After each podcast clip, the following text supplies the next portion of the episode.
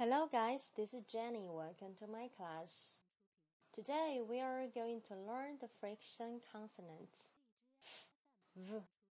大家好，我是 Jenny 老师。今天呀，我们要开始来学习摩擦音跟 v。我们呢来学习一下怎么来发这个 f 跟 v。在发这个音的时候呢，你要将你的上齿轻轻的放在你的下唇上面，气流呢就会从这个空隙间呢流出，发成。好，它是一个轻音。在发 v 的时候呢，发音方法是一样的，只是呢，你必须连续的发这个这个音，就会变成 v。好，先听我来发一遍。嗯，嗯，嗯。好，在发的时候呢，有感觉下唇是稍微有点麻麻的感觉，就是对了。接下来呢，我们来学习单词的一个对比，leave。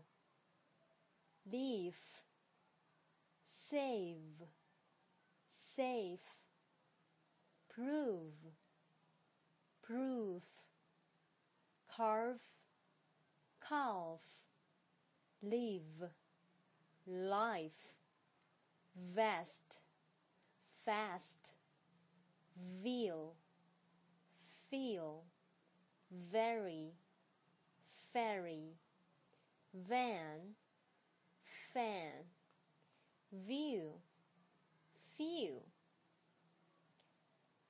好，大家有没有听出来这里面的呃差异呢？好，我们呢现在来学习一个 phrases 短语：very fast, fine furs, cover the leaves, an awful view。Save the safe.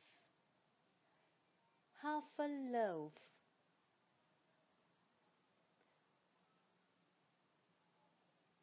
接下来一部分是我们的 passage 小短文。先是来学习关于这个音的小短文。Puff, puff, puff the fluff, and fly, feather fly. Puff, puff, that's enough. It's far, far of in the sky. Alright，再来一遍。Puff, puff, puff the fluff, and fly feather fly. Puff, puff, that's enough. It's far, far off in the sky. Puff 就是吹，fluff 就是绒毛，feather 羽毛，就说呢一一片绒毛呢，它一直在飞呀飞呀飞。好，最后一遍了。Puff, puff, puff the fluff, and fly, feather fly. Puff, puff, that's enough. It's far, far off in the sky. 好，接下来是我们这个 v 这个音的 passage。好，先听我来朗读一遍吧。Come visit the lovely violets that live in the valley here the loveliest violets you ever have seen over the hills or near。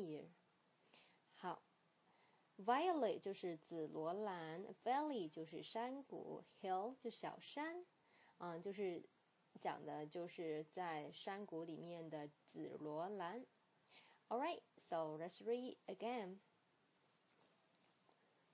Come visit the lovely violets that live in the valley here the loveliest violets you ever have seen over the hills or near.